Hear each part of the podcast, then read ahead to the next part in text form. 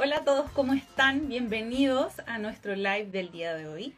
Mi nombre es Natalia Narea, yo soy periodista Infanti y hoy queremos compartir con ustedes más que, más que una entrevista, más que un live, una historia de vida, una historia preciosa, porque como muchos saben estamos celebrando, conmemorando el mes de la diversidad.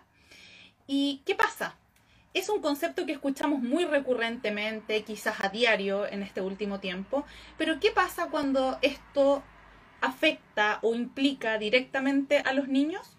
De eso se conoce poco y por eso hoy queremos compartir con ustedes la inspiradora historia de Cristian y Rodrigo, quienes de forma muy valiente, de forma muy aperrada, como lo diríamos en buen, chileno, se animaron a adoptar eh, no a uno, sino que a tres niños, dándoles la oportunidad de tener una familia con valores, con amor y que los protegiera. ¿Ya? Así que vamos a invitarlos ahora para que se sumen a nuestra conversación. ¿Me escuchan? Ahí sí, ahora sí te escuchamos. Hola, ¿cómo tal? ¿Cómo, están? Bienvenidos. Qué gusto poder verlos nuevamente. ¿Cómo están? Bien. Súper bien. ¿Y tú cómo estás? Gracias por la invitación. Todo bien. Todo bien. Acá les estaba comentando un poco a las personas que se van sumando a nuestro live que hoy día eh, queremos más que hablar de diversidad, más que hablar de, de parejas homoparentales, de familias, etcétera, queremos destacar la historia de ustedes que fueron súper valientes, aperraron, como decimos en buen chileno, en darle una familia darle valores, darle amor, darle un techo, etcétera, eh, no uno, sino que a tres niños por medio de la adopción. Sí, así es, ha sido un, viaje increíble, alucinante, ha sido muy bonito, una experiencia que la verdad que es muy difícil de, de describir con palabras todo lo intenso que ha significado, pero ha sido un viaje muy, muy bonito. Y por eso queremos visibilizar nuestra historia. Creemos que es tan bonita nuestra historia que puede ser inspiradora para mucha gente, así que por eso queremos contar nuestra linda historia. Totalmente. Chiquillos, ¿cómo se inició en ustedes eh, el camino de la adopción, las ganas de querer ser padres? Cuéntanos un poquito, ¿cómo fue desde el inicio?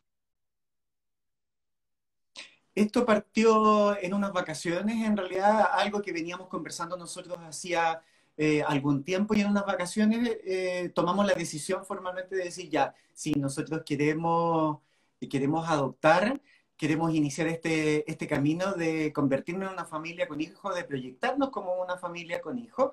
Y lo primero que hicimos fue eh, tomar contacto con la gente de Sename para que nos explicara lo básico, en qué consiste la ley de adopción en Chile.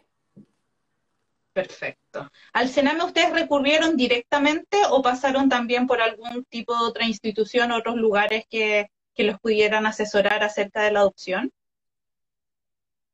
Nosotros partimos en realidad por el Sename porque era la institución que conocíamos, eh, investigamos un poco acerca de cuáles eran los canales a través de los cuales se podía adoptar, vimos que efectivamente habían dos, el Sename o si no, eh, fundaciones privadas, pero las fundaciones exigían como requisito les perdimos el audio, chiquillos.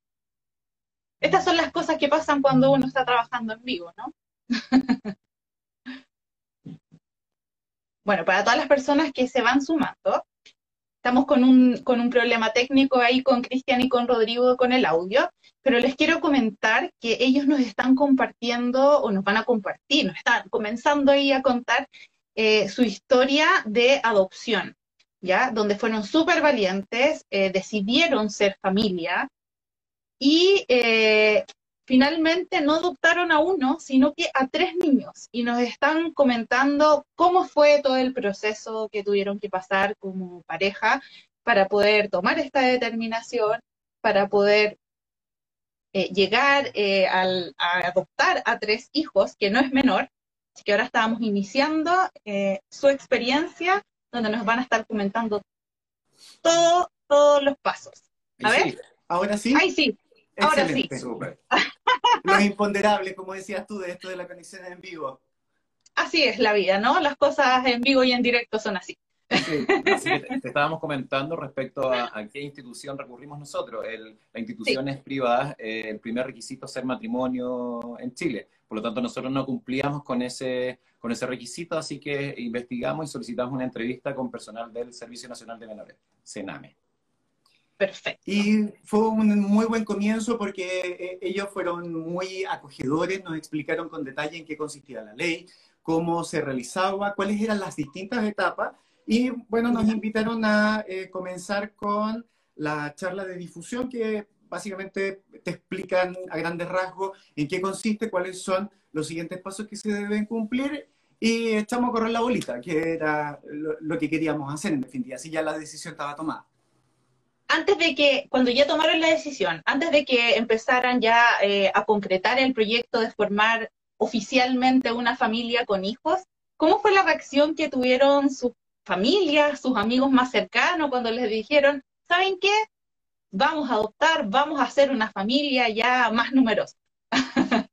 Bueno, lo cierto es que no le contamos a nadie. Durante todo el proceso de evaluación no le contamos a nadie, solamente queríamos mantener el secreto, porque también al principio teníamos muchos muchos miedos, muchos prejuicios, si podíamos, ¿no? Clasificábamos, uno tenía muchos temores, eh, así que no le contamos a, nadie y al final del proceso sí conversamos con la familia principalmente.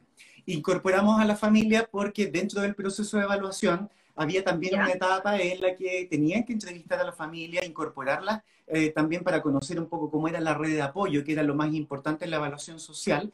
Y ahí efectivamente los convocamos. La verdad que eh, se sorprendieron muchísimo porque era algo que de lo que no se había conversado, nosotros nunca habíamos tocado mucho el tema, entonces fue una sorpresa y además más sorpresa cuando dijimos queremos adoptar dos, o sea, siempre la intención desde el comienzo fue adoptar al menos dos niños. Entonces fue una sorpresa mayor que, chuta, o sea, no es solo uno, son dos. ¿Qué cambio va a significar no solo para nosotros, sino también para la familia extendida? Así que fue una rica sorpresa para todos y de ahí para adelante todos se sumaron con mucho entusiasmo, participaron de todas las evaluaciones, de los talleres, fue muy, muy entretenido. Fue muy motivante además ver cómo la familia se iba sumando a este, a este proyecto que teníamos nosotros, de, hacer crecer la familia. Exacto, finalmente fue un proyecto familiar, no solamente un proyecto de pareja. Sin duda. Nos hablaban ahí un poquito, salió la palabra que tenían ciertos temores, ¿verdad? ¿Era quizás para ustedes eh, algún temor, por así decirlo, el hecho de que les negaran la posibilidad de la adopción por ser una familia homoparental? Al principio nosotros teníamos muchos miedos y teníamos inseguridad y no sabíamos por qué.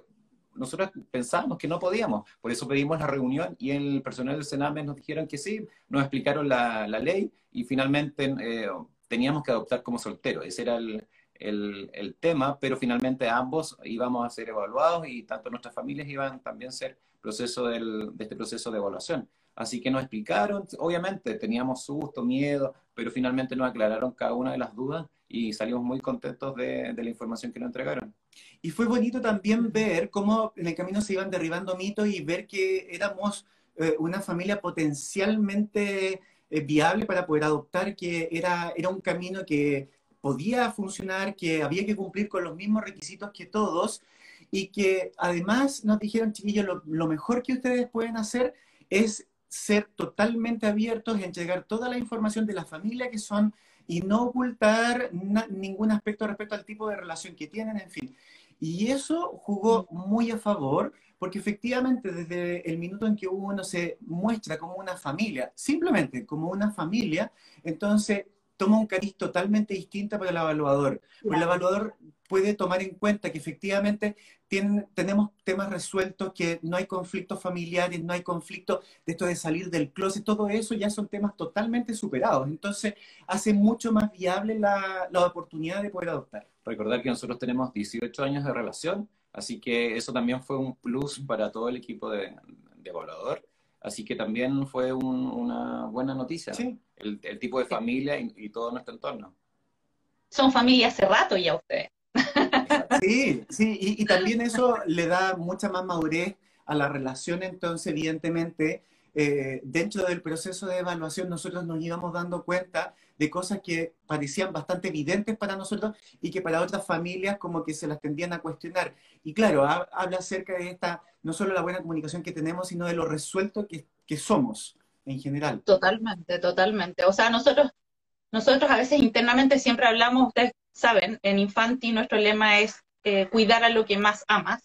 Y al final, el, lo que más, o sea, lo que más puede cuidar a un niño es la familia. Y si la familia está con unos valores sólidos, una familia que le va a entregar amor, le va a entregar la protección, independiente de quiénes la compongan, si es un hombre, una mujer, dos mujeres, dos hombres, muchas veces son los tíos o los abuelitos los que se hacen cargo de los niños, y eso también es una familia, y es importante conversarlo, transparentarlo, y que poco a poco no solamente los adultos, sino que los niños también lo comiencen a ver con esa normalidad, porque esa es la realidad en la que vivimos hoy. Exacto, interesante porque el modelo de familia ha variado. Tú lo ves en el colegio, eh, familias que están a cargo de una sola mujer, de la mamá o de los abuelos o de los tíos o de los hermanos. Por lo tanto, es interesante debatir respecto a cómo ha cambiado el, modelo de familia donde hay amor. Da lo mismo el, quienes componen, lo importante es el amor en cada una de las familias. Totalmente, totalmente, 100%. Pero para retomar ahora lo que estamos, en la adopción, cuando fueron al, al ¿cómo surgió la posibilidad de que no, ustedes, bueno, me decían que eran dos, pero finalmente adoptaron a tres? ¿Qué pasó ahí entre medio?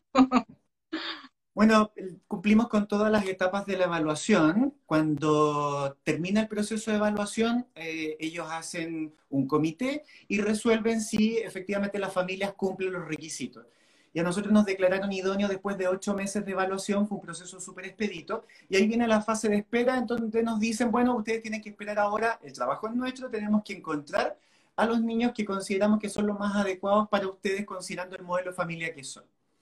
Y ahí esperamos más o menos un mes, nos contactan nuevamente el Sename, chiquillos, queremos tener una reunión para, para que el equipo que los va a tomar en el proceso de enlace y vínculo los conozca, y ahí entonces eh, intercambiamos algunas ideas, qué sé yo, los vamos a contactar en algún minuto para decirle cuando esté lista la familia. Eso fue un jueves. Al día lunes de la semana siguiente nos mandan un correo, chiquillos, carácter de urgente, necesitamos que vengan mañana al Sename. Nos asustamos, eh, eh, nos pusimos muy nerviosos, dijimos, ¿qué pasó? Eh, aquí hay, tiene que haber algo, o sea, si nos están citando tan en carácter urgente, quiere decir que hay novedades, hay noticias. Y después de tanto tiempo, además. Y efectivamente habían noticias, entonces llegamos, bueno, chiquillos, les queremos hacer la propuesta, eh, creemos que ustedes tienen las competencias y las habilidades para adoptar a tres hermanitos. ¿Qué les parece? Y ahí siempre lo digo, yo me bloqueé. Fue como el, nos fuimos de espalda como sí, Dorito. Literalmente. Ahí yo ya escuchaba como un zumbido, así como cuando te habla, no sé, eh, la profesora de Snoopy, así guau, guau, guau, guau. Yo no escuchaba nada nada, mi oído estaba sordo, estaba bloqueado. En shock total. Claro, totalmente en shock. Eh, y lo que más nos repetían es que ellos, después de todo el proceso de evaluación, consideraban que nosotros teníamos las habilidades para poder hacernos cargo de tres chiquititos. Entonces nos dicen, piénsenlo, eh, tómense el tiempo que ustedes consideren prudente y nos avisan cuando estén listos y hacemos nuevamente una reunión y hablamos del tema un tema importante de nosotros es que cuando quisimos adoptar, nosotros queríamos eh, una parejita en su comienzo, pero queríamos niños grandes, entre comillas, queríamos niños entre 5 y 6 años, que es, muy diferente a lo que solicita la mayoría de los papás que inician este proceso, porque la mayoría quieren niños pequeños, eh, idealmente, por lo tanto, fue una de las razones de que fue muy expedito nuestro proceso, aparte de superar todas las evaluaciones. Eh, el requisito de la edad fue algo que nos jugó a favor. Y por eso nuestro, nuestra fase de espera duró solo un mes, o sea, entre que nosotros nos declaran idónea y que nos hacen la propuesta, un solo mes transcurrió, que fue muy, muy rápido. Y tiene que ver, como dice Cristian, con esto de las expectativas, que éramos bastante flexibles. Ahí también matamos otro mito, porque la mayoría pensábamos que los procesos de adopción son muy largos. Pero en este caso, nosotros fue, fue, fue corto, por las razones que te explicaba anteriormente. Y entonces, bueno, venía esta idea de pensar ahora y hay que reflexionar de manera objetiva. ¿Cómo tomar una decisión objetiva cuando se trata de, de amor? O sea, es imposible. ¿Cómo fue el camino a casa diciendo tenemos que decidirnos? ¿Tres? Eso fue lo más divertido. Cristian, siempre lo cuenta. Lo primero que ah, hicimos. Cerca del, del Sename hay un restaurante peruano, así que fuimos a, a matar nuestra ansiedad con un piso sí. y un ají de gallina y un ceviche. Excelente manera. Ahí... sí, ahí partimos, como ese fue el momento del relajo. Eh, quedamos un poquito impactados porque finalmente te pasas todas las películas, finalmente tres, cómo lo hacemos, eh, cómo voy al supermercado con ellos, si tengo, cómo los tomo de la mano, cómo nos pasamos la vida en cinco segundos respecto a cómo sería nuestra vida con la llegada no de uno ni dos, de tres niños en nuestro departamento. Y ahí lo que hicimos fue convocar a la familia, meeting familiar, aquí tenemos que discutir este tema, queremos saber qué opinan todos. Así que justo fue la semana de Navidad de ese año. Eh, pasamos en reflexión familiar durante toda esa semana y a la vuelta de Navidad entonces le pedimos al Sename en la reunión y ahí confirmamos que sí queríamos aceptar el caso, que íbamos por los tres. Y de nuevo, con muy poca información, como te decíamos antes, sin fotografías, sin saber los nombres, lo único que sabíamos, a ciega, teníamos información del perfil, sí, del perfil psicológico, social y antecedentes físicos. Pero antecedentes físicos que no son, no son mucho aporte, o sea, cuánto pesa, cuánto mide, eh, si tuvo alguna intervención médica, si tuvo, eh, no sé, qué enfermedades tuvo, la tibia, tuvo, peste cristal, estuvo resfriado, esas cosas, o sea, nada muy sustantivo. Entonces, ¿cómo tomas...? Eh, muchos datos racional, pero en, tu mente decía, no, estos son los hijos, el destino, son ellos, no puedo decir que no, si digo que no, ¿qué va a pasar? No, sí, ellos son. El eso les, iba, eso les iba a preguntar, chiquillos, si es que cuando estaban ahí ya les dijeron tienen que ser tres, ¿pasó en algún momento por sus mentes el, arrepentirse y decir, no, sabéis que quizás no, no es la opción adoptar a tres o, qué estamos haciendo, por qué estamos adoptando? ¿Se arrepintieron? ¿Tuvieron algún temor más fuerte en ese momento? Yo creo que la duda duró cinco minutos y el resto no, ellos son, démosle. Y la, duda fue incluso anterior, cuando nosotros terminamos el proceso de evaluación y nos declaran idóneo, ahí en fue ese día dijimos, aquí sí que sin retorno. Aquí sí que estamos en punto de no retorno. O sea, aquí ya esta cuestión comenzó, ya nos declararon idóneo, por lo tanto ya vamos a ser papá. Entonces, lo que venga es con todo, sino para qué. Ah, estábamos muy convencidos. Entonces, como dice Cristian, cuando, cuando nos hace la propuesta de los tres chiquititos, eh, y nos empezamos a hacer estas preguntas y dudar, eran como de temas prácticos. Y claro, en un minuto dijimos, ya, cortemos el deseo, o sea, ¿qué estamos dudando? Si estos son, si nos están diciendo que ellos son, eh, y porque cumplen ciertas características que nos hacen, nos, les hacía pensar al, equipo que íbamos a tener un muy buen match, entonces tenían que ser ellos, no podían ser otros. Y el match fue mm. perfecto. Y el match fue perfecto. Qué lindo. Oigan, chiquillos, remontando un poquito más para atrás antes, antes de seguir, ya quedamos en que eh, habían calificado ustedes, pero también nos mencionaron que tuvieron que pasar como por una serie de, de test, de evaluaciones, etcétera. ¿En qué consistían estas evaluaciones para saber si es eran ustedes una familia idónea para adoptar? ¿Y qué fue lo más difícil de esa evaluación? Mira, la evaluación de idoneidad en general es, un proceso súper pauteado, muy estructurado, que es, eh, está regido por la ley, así que no hay cosas como para salirse mucho en el, ámbito de la evaluación. Primero hay un taller de sensibilización que tiene tres sesiones, después hay una entrevista, después hay evaluación psicológica, que son siete sesiones, y evaluación social, que son seis sesiones. Todo eso genera informes y reportes en cada etapa y todo eso se reúne y además te piden elaborar una carpeta con una serie de antecedentes. Y hay antecedentes físicos, uno tiene que entregar un, un informe médico del estado de salud de cada uno de, los, de nosotros dos, eh, cartas de recomendación, liquidaciones de sueldo, eh, patrimonio, hay que demostrar patrimonio también. es muchísima información la que hay que La vida entera. Tal cual. O sea, yo siempre lo digo, a ti te pescan y te sacuden para ver que caiga toda la información posible. Pero en general siempre estuvimos súper confiados en que todo este proceso era por el bien del, niño, entendiendo que íbamos a iniciar un proceso de adopción, por lo tanto estábamos eh, dispuestos a esta serie de evaluaciones tanto de nosotros como de nuestra familia. Así que no, lo hicimos con ganas, nos gustó ir a estas sesiones, evaluaciones psicológicas, con el asistente social, con el personal del Sename. Así que fue, fue una buena experiencia. Sí, y muchos nos dicen, no, pero es que el proceso de evaluación es hostil. Mira, eh, digo una frase que es un poco retórica, pero dura lo que tiene que durar, te piden lo que hay que pedir, no es nada del otro mundo, hay gente que se siente un poco invadida, nosotros para nada, lo, lo tomamos como un proceso de evaluación por el que había que pasar, con el que había que cumplir, todo el equipo profesional con el que trabajamos fue muy, fueron asertivos, fueron, eh, tuvieron muchísima inteligencia emocional, no solo con nosotros, sino que con todo el grupo familiar que participó de las evaluaciones, fueron muy empáticos, muy cordiales, muy cercanos. Entonces, si nos pregunta, ¿qué indagan? Literalmente todo. Te preguntan hasta de qué dimensión es tu, tu casa, cuántos dormitorios tienes, si tiene o no agua caliente, eh, cuántos vehículos tienes. Te, te preguntan cosas que son bien, bien como insólitas.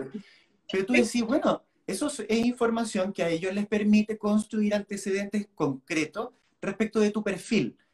Y es lo que hay que hacer, si lo dice la norma, no lo dicen ellos. Entonces, no nos sentimos incómodos nunca por el tipo de evaluación del que se trataba y por el nivel de profundidad que tenía, para nada. Perfecto. O sea, es súper importante también entenderlo y por eso mi pregunta, porque en el fondo ustedes a lo que iban era a formar una familia. No es que iban a buscar un bien material que si no lo querían después se devuelve. Entonces, por eso también es importante transparentar que, claro, a la persona, a la familia que decida pasar por un proceso de adopción, adopción perdón, como dices tú, lo van a sacudir, le van a sacar absolutamente toda la información, porque tienen que ver también si es que esa persona, esa pareja, esa familia va efectivamente a cumplir ese rol de protección para toda la vida. O sea, ahora es un vínculo indisoluble. Es así, tal cual, sí, tienes mucha razón en eso. Y, mm, y uno cuando lo entiende así desde el comienzo, porque en el Sename fueron transparentes desde el comienzo, desde el minuto uno, siempre hablaron con total transparencia respecto del proceso en que consistía y lo que involucraba.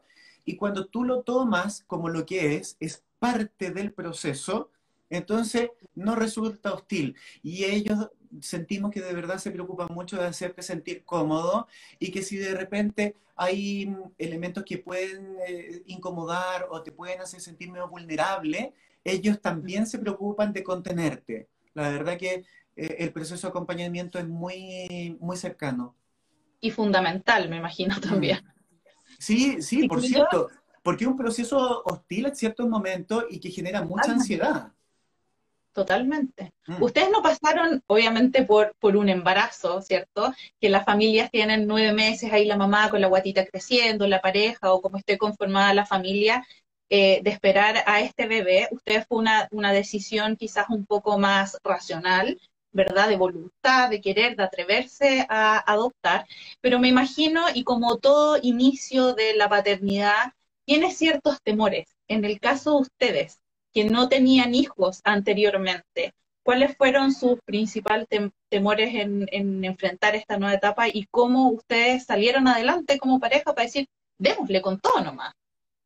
Eh, yo creo, obviamente, al principio teníamos dudas de nuestras ah, habilidades parentales, pero finalmente nos fuimos, durante todo el proceso, fuimos reforzando nuestras capacidades desde los talleres a la evaluación y creíamos que, y finalmente demostramos que tenemos las habilidades para parentales para educar y criar a tres niños. Fue un, fue un proceso que nos, de reafirmación de nuestras capacidades.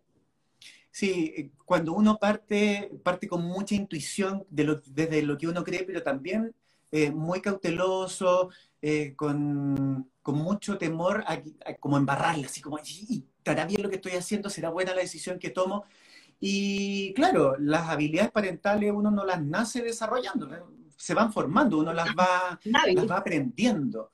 Entonces, eh, precisamente por lo mismo, porque es un proceso complejo, es difícil, es lento muchas veces, Sename lo que hizo fue diseñar un proceso de enlace que fue prolongado, fue gradual, fue paulatino.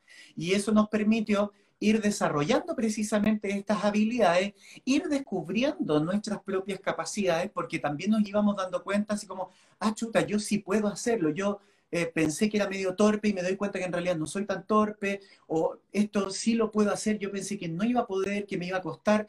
Y entonces uno también va reforzando esas capacidades y ahí uno entonces va, va pudiendo construir más confianza o autoconfianza y de ahí para adelante la cosa se vuelve un poco más fácil. Pero como dice Cristian, así como en resumen, el principal temor nuestro era la capacidad de poder abordar a los niños, de resolver su inquietud, de hacernos cargo de lo que significaba ser papá desde nuestras propias habilidades. Sí, pero con el transcurso del tiempo tú te das cuenta que esas inseguridades les pasa a cualquier familia. A todos, a todos, a todos. 100%. Ustedes me hablaron del proceso de enlace, ¿cierto? Que es súper importante y quiero ahondar en eso también. Pero antes de ese proceso de enlace, me imagino que los niños tuvieron que informarse o saber a qué familia iban a llegar. En el caso de ustedes, a una familia homoparental.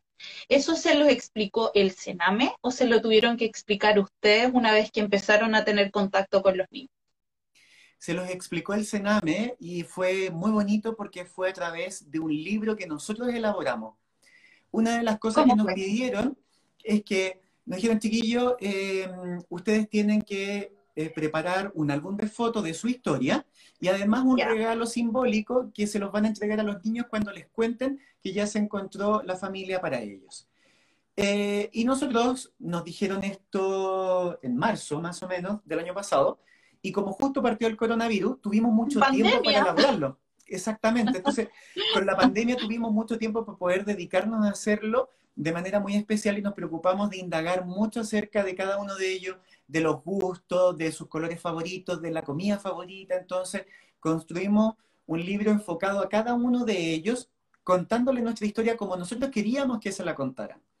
Había harto material, o sea, 18 años de historia, la verdad que había harto que, contar. Así que se transformó en un, libro muy bonito y mm, con eso la psicóloga, los niños participaban de un programa eh, de reparación infantil con una psicóloga y esta psicóloga de, este programa es la que les cuenta, entonces, a los niños en general es así el, proceso. Es una psicóloga que los atiende, que los conoce, que les confirma la, mm, la familia que los va a adoptar. Que previamente hacen un trabajo con ellos donde les explican los diferentes tipos de familia, donde hay una mamá, a veces un papá, los abuelitos. Por lo tanto, aparte se suma que los niños no son prejuiciosos, no tienen un tema de roles establecidos, entendiendo que los niños del Sename tampoco tienen figura de papá, mamá desde siempre. Es el problema de ellos en su, cuando nacen. Por lo tanto, no, ellos lo tomaron súper bien y felices, lo decían, en vez de un papá, vamos a tener dos papás. Y eso lo transformaban en positivo y ellos eran los niños más orgullosos cuando les contaron la, la noticia. Y lo bonito es que después del libro lo, lo conservan, entonces ellos muy frecuentemente en las noches nos, nos piden, papá, léeme mi cuento, léeme mi libro, entonces ellos saben que es este libro de la historia, cómo nos conocimos, eh, porque además nosotros hemos ido incorporando cosas adicionales, cuando recibimos sus primeras fotos, cuando eh, los vimos por primera vez, ellos han, ido sumando cosas con muchos stickers, entonces son muy visuales. Es literalmente un diario de vida. Sí, se transforma en eso. Pero además se suma que el tema de adopción es un tema oculto, sino en el mismo libro se explica, eh, naciste de tu mamá, tu mamá no te pudo cuidar, por lo tanto ahora te van a cuidar tus papás, por lo tanto es un tema que eh, supe, la palabra adopción es un tema tabú para nadie. Sí, es, y está parte de la conversación. Sí, sí, porque además ellos también son más grandes, entonces ellos entienden por el proceso que pasaron, entienden que tuvieron una familia, ellos tienen recuerdos de, la mamá particularmente, entonces eh, es absurdo pensar que uno vaya a borrar su historia. cuando uno adopta eh, un niño del Sename, sobre todo de una edad en donde ya hay recuerdo, hay memoria, entonces yo tengo que entender que con el niño viene un montón de información también, viene, vienen recuerdos, vienen cosas conscientes y cosas inconscientes, y de esas hay que hacerse cargo y creemos que esa es la vía, para que entiendan después que la adopción es un hecho más en su vida, que puede influir o no en lo que la persona es, pero no es determinante en lo que es o lo que son. Entonces, cuando lo incorporan de manera armónica, se vive de manera mucho más liberada, de manera mucho más natural. Sí. Y después de este libro, que ya los niños sabían que iban a llegar en fondo a su familia, que iba a ser la familia de ellos también desde ese punto en adelante, ¿cómo empieza el proceso de vinculación? Cómo empiezan a conocerse, a tener los primeros contactos, entendiendo también que estábamos en una pandemia y que cualquier tipo de contacto iba a ser mucho más difícil, al menos de forma presencial. El proceso de enlace fue gradual y eso fue muy bueno para nosotros. Durante seis, seis semanas nosotros lo fuimos conociendo de a poco. Primero un llamado telefónico, después en intercambio de fotos, después una videollamada, después finalmente lo fuimos a conocer al hogar, donde estábamos un ratito en el almuerzo, después íbamos cuando tenían que bañarse, a, la hora de dormir, por lo tanto, los fuimos conociendo en distintas etapas en su rutina diaria y semanal. Y eso el primer encuentro. Ah, ¿Cómo fue el primer encuentro? yo cada vez que me acuerdo de eso me emociono porque fue, fue, de, fue tan especial, fue tan bonito. Nosotros eh, habíamos, habíamos acordado una, hora en particular, qué sé yo, entonces llegamos, nos prepararon, tuvimos que embolsarnos entero, literalmente, pues nos pusimos unas bolsas que nos cubrían entero, cofia, cubres, calzado, mascarilla, se nos veía Como astronauta. Sí, sí. Y mm, llega la psicóloga del hogar y nos dice, chiquillo, los niños se quieren esconder y que ustedes los encuentren en esta salida. Ya, perfecto. Entonces, salgan, escóndanse, ellos van a llegar y después ustedes entran. Perfecto. Entonces, cuando llegamos, ellos ya estaban escondidos en esta salita y empezó como este juego de encontrar a los niños. Y ellos, cuando, claro, los descubrimos, nos abrazaban y nos daban besos. Eh, estaba ese comportamiento medio ambivalente que por momentos era como más cauteloso, pero igual te quiero abrazar y te quiero dar besos, eh, pero, pero fue tan rico de, escuchar ese, llegaste papá, qué rico verte, ahora te puedo tocar, como, como tan significativo. La verdad que fue un día de muchísima emoción. Sí, nosotros no teníamos mucha expectativa porque muchas, eh, muchas veces nos dijeron que dentro de las posibilidades que no te pescaran finalmente, como no te conocen, por lo tanto el tema de piel te podían saludar e irse, pero fue, todo fue totalmente contrario. Nos vieron, se subieron a nosotros, papás, niños muy de piel, que tú decís, buscan cariño, buscan, y estaba muy ansioso por conocer a sus dos papás, así que ese día fue, fue especial, todo el día abrazado, en caballito, así que no, un buen recuerdo.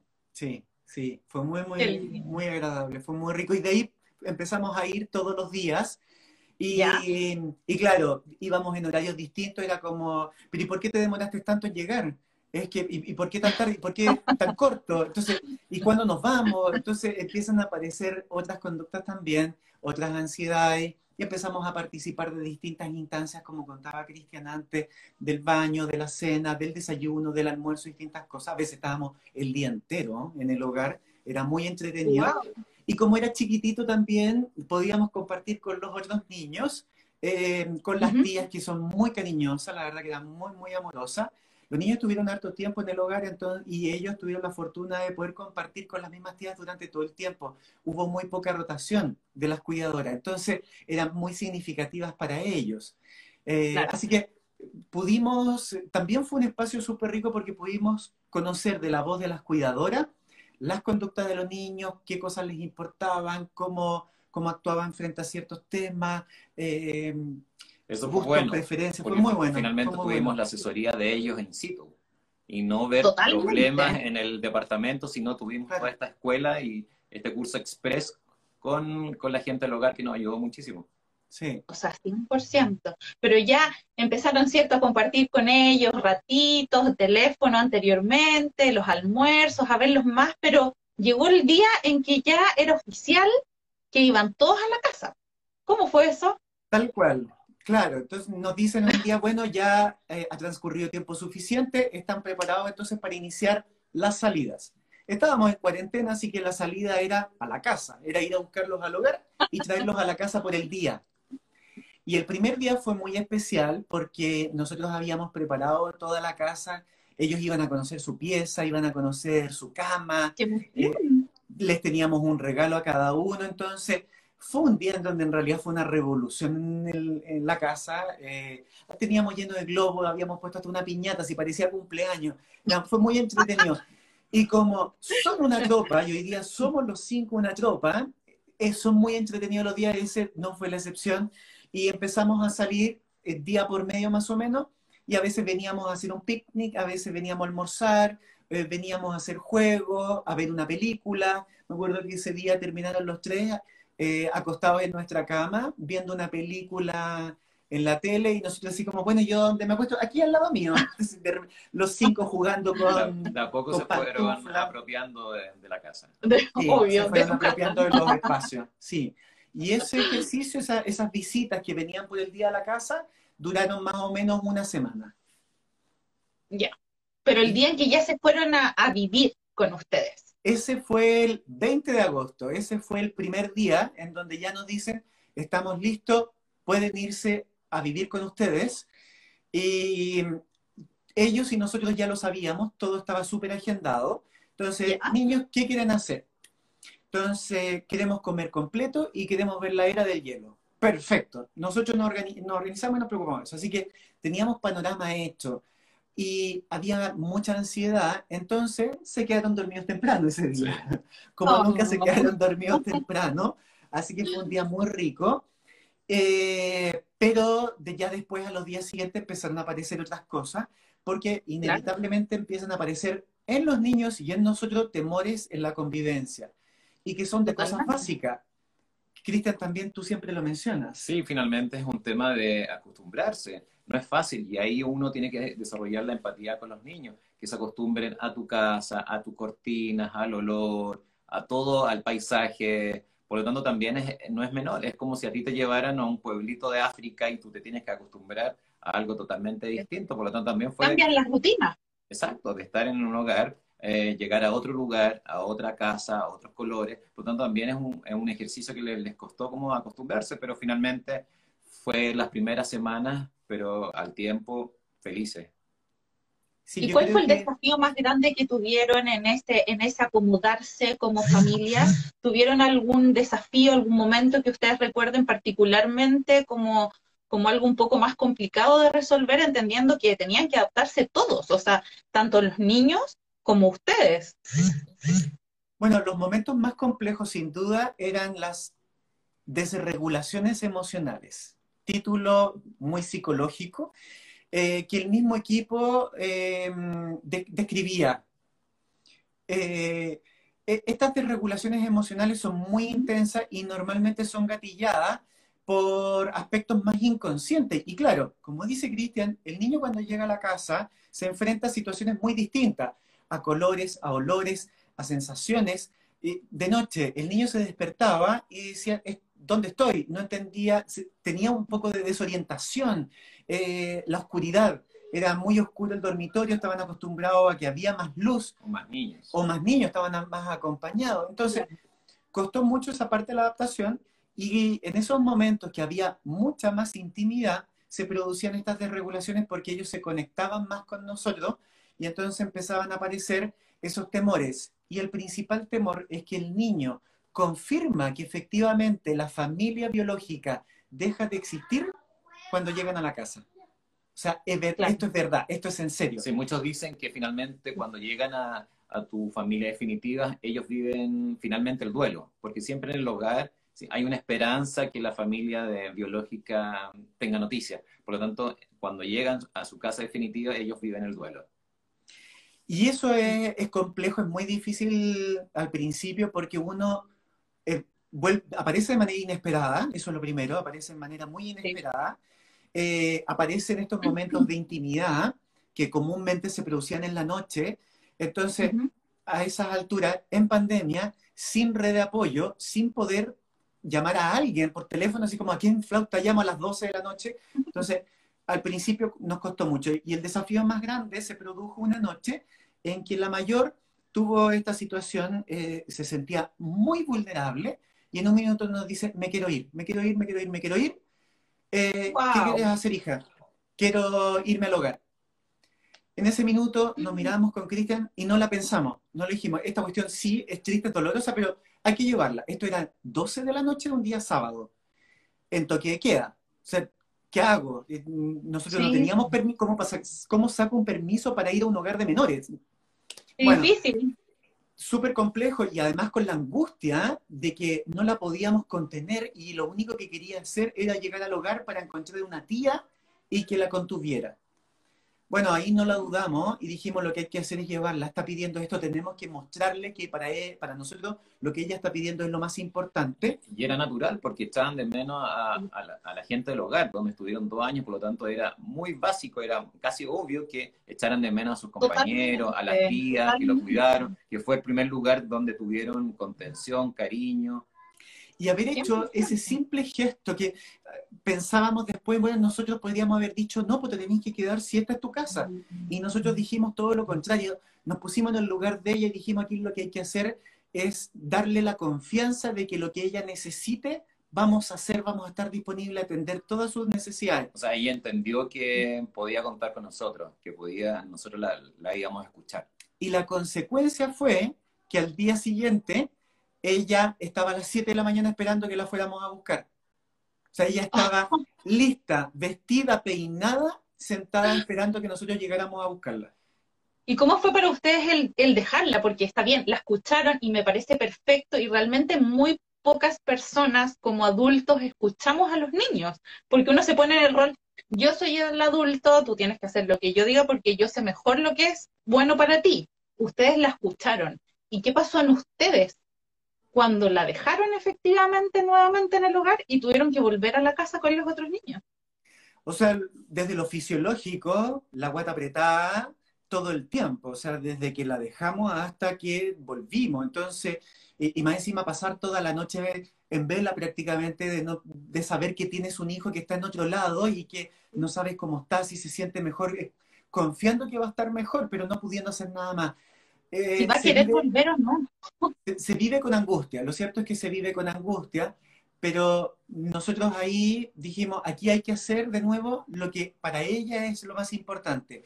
Y yo me tengo que tragar eh, la sensación de angustia y me voy a tener que aguantar mi malestar. Aquí lo importante Porque el bien superior es el niño. exacto, exacto. Y con el paso del tiempo, con el paso de los meses, nosotros siempre hablamos de este tema y la, y la más grande se ríe. Dice, no, es que me da vergüenza, no los conocía mucho. Por lo tanto, ella también interpreta este proceso y los, y los tres y los cinco lo vemos eh, desde el punto de vista muy positivo. Sí, sí. Totalmente. Ya están a puertas, además de, cumplir un año oficialmente eh, bajo el mismo techo. ¿Cómo ha sido la experiencia ya, eh, ahora que ya han aprendido a conocerse un poco más, que ya tienen unas rutinas más establecidas ustedes como familia? ¿Qué evaluación pueden sacar ustedes de, de un año siendo una familia de cinco con dos papás? Estamos muy contentos, creemos que han pasado los meses muy rápido y somos una familia inmensamente feliz. No, eh, no discuto que durante el día es agotador estar con los tres, las rutinas, las clases online, el baño, las tareas, pero al final del día uno, yo estoy, estamos muy cansados, pero decimos vale la pena, vale la pena el esfuerzo, tú te ves, tú los ves, han cambiado su cara, su actitud, son niños felices, si, si tú los ves en, una foto, tú dices, ellos son niños felices. Y ese es el mejor premio para nosotros, que estamos criando niños sanos, con mucha contención, con mucho amor, y son niños realmente que están muy contentos y se, les nota. Sí, la verdad que la sensación de felicidad es tan grande, siempre decimos, eh, creíamos que éramos muy felices, pero hoy día somos muchísimo más felices de lo que éramos antes, entonces tú te empiezas a dar cuenta que de verdad la felicidad tiene alcances ilimitados. Uno nunca termina de ser feliz porque de verdad este es un camino bellísimo.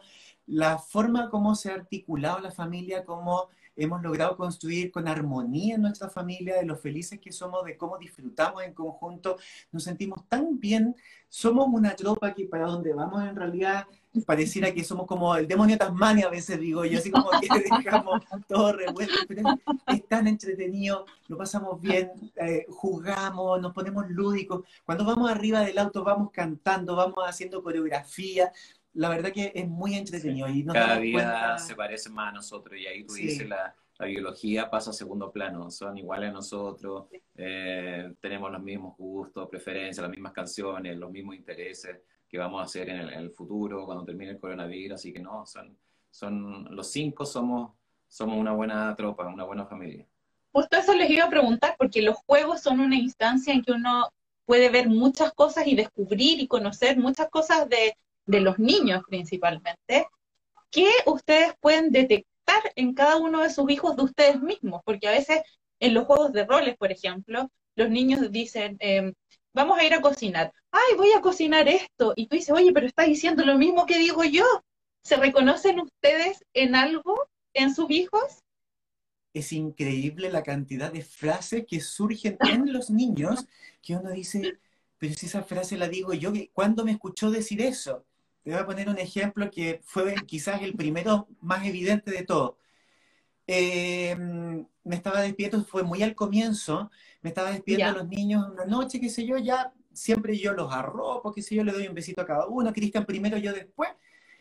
Y la última siempre es la mayor, porque es muy caluga, le encanta que uno la llene de besos y abrazos. Entonces estaba en todo esto, entonces ya le digo, hija, ya es suficiente. Papá, para mí nunca es suficiente. Oh. Esa frase, yo dije, esa frase es mía, esa frase la digo yo todo el tiempo. dije, ¿de dónde? Yo me maté la risa, por supuesto. Entonces, ¿y de dónde sacaste eso? Porque si tú siempre lo dices, y yo soy igual a ti, para mí nunca es suficiente, yo soy como tú. ¡Ay, no! ¡Qué linda! Y tú ahí viendo, me imagino. Sí, por supuesto, y es tremendo babero.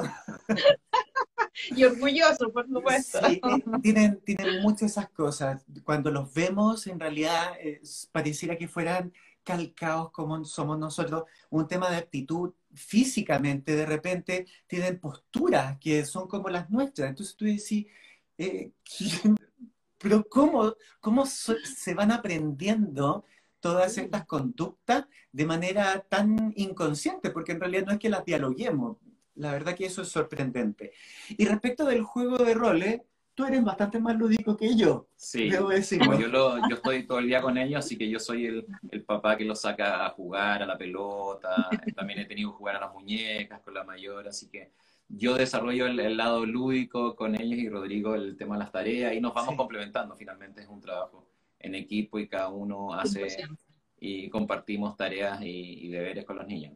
Eso también detectamos que es súper importante, sobre todo para los niños en estas edades, eh, que tú tienes que estar muy disponible para las demandas que ellos tienen, porque no solo tienen que ver con demandas emocionales, sino también son cognitivas. Ellos están, son esponjas, están en proceso de aprendizaje constante. Entonces, es muy importante que desde el juego ellos también vayan aprendiendo. Y a mí que me cuesta un poco jugar, entonces lo que hago con ellos es experimentos. Tarde de experimento y empezamos a hacer cosas en la cocina y juego y lúdico. Entonces van aprendiendo eh, cosas interesantes o, distintas a partir del juego que, que, hacemos en conjunto, del cocinar, del experimento de juntar, no sé, el agua con el aceite, eh, el bicarbonato con el vinagre, jugar un poco con esas cosas. Y se, se pasa la tarde súper rápido y después ellos mismos te dicen, papá, hoy día podemos hacer experimentos. Entonces te desafían también a estar buscando nuevas cosas para jugar.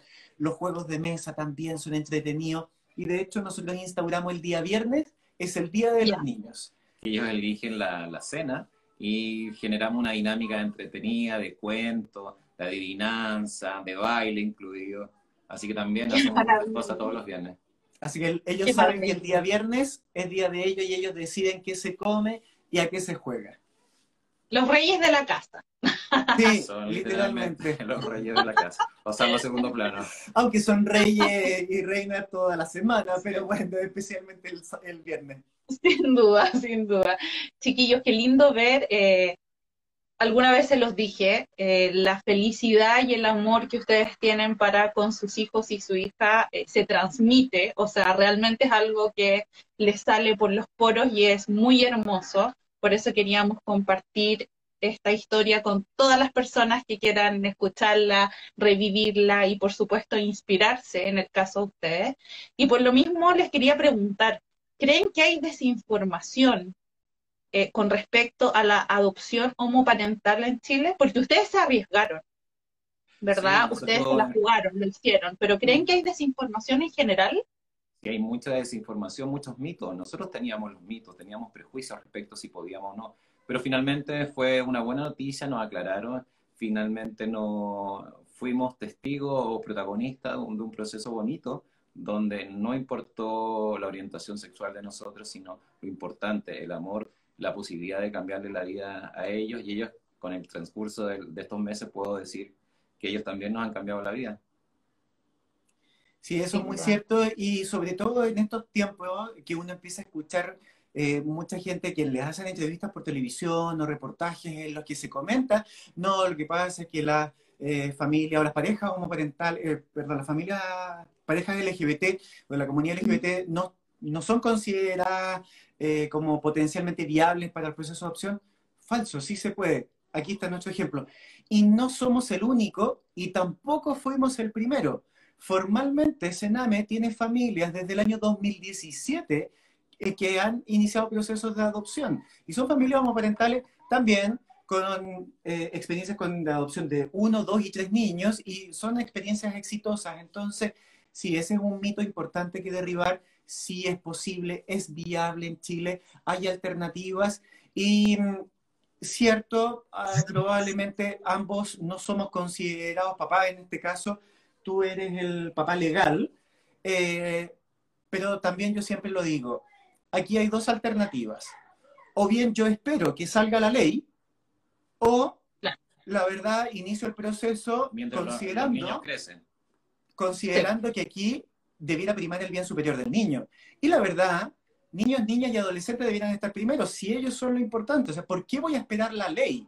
¿Sabes qué? Mejor adoptamos y después en el camino veremos qué hacemos. Pero creo que lo más importante son los niños. Entonces, esperar a que salga una ley si uno tiene la real convicción de que esto es lo que quiere hacer y está el amor que, mm, que respalda todo esto, entonces es, una, es un camino muy bonito. Sí, yo creo que al visibilizar nuestra historia queremos que la gente pueda hablar en sus casas, eh, de hablar del qué pasa con los niños, qué pasa con el tema de adopción, qué pasa con el tema del matrimonio igualitario que te otorga igualdad de derechos, porque no es un tema valórico, sino es un tema de igualdad de derechos. No pueden haber niños ni matrimonios o uniones de primera y segunda categoría. Así que esa es la invitación de toda la gente para que conversen estos temas y que siempre el foco principal, el amor y, la, y el bienestar de los niños.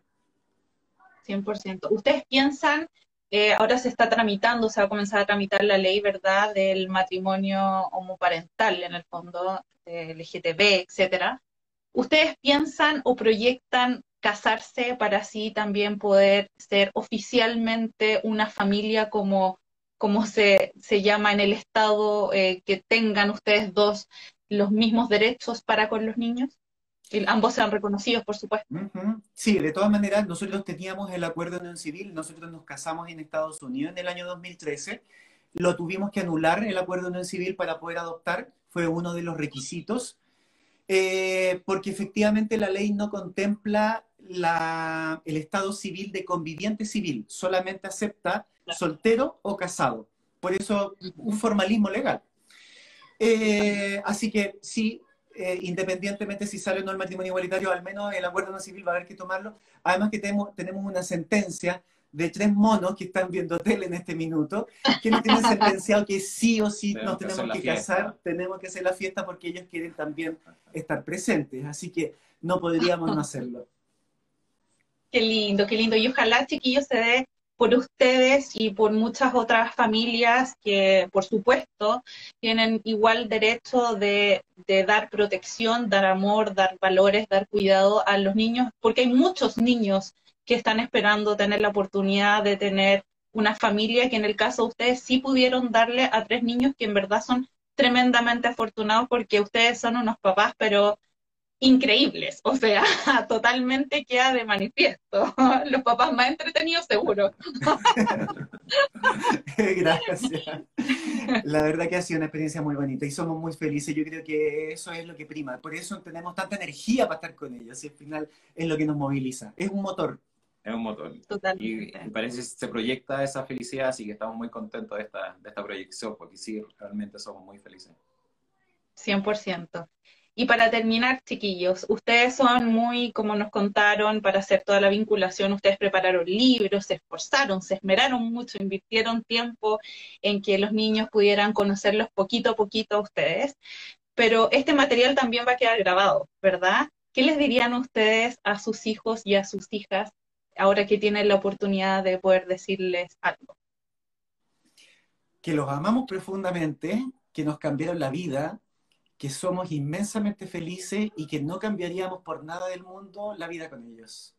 Yo también lo que dije en antes, nosotros pensábamos que le íbamos a cambiar la, la vida a estos tres hermanitos, pero finalmente ellos no están cambiando la, la vida, estamos valorando otras cosas, eh, valorar lo simple, que se suma con el tema de la pandemia, a, a valorar la familia, las cosas eh, sencillas, por lo tanto, no, ellos eh, nos han cambiado la vida y estamos muy contentos por la familia que somos y tenemos muchos proyectos eh, para hacer en el futuro, así que vamos con todo.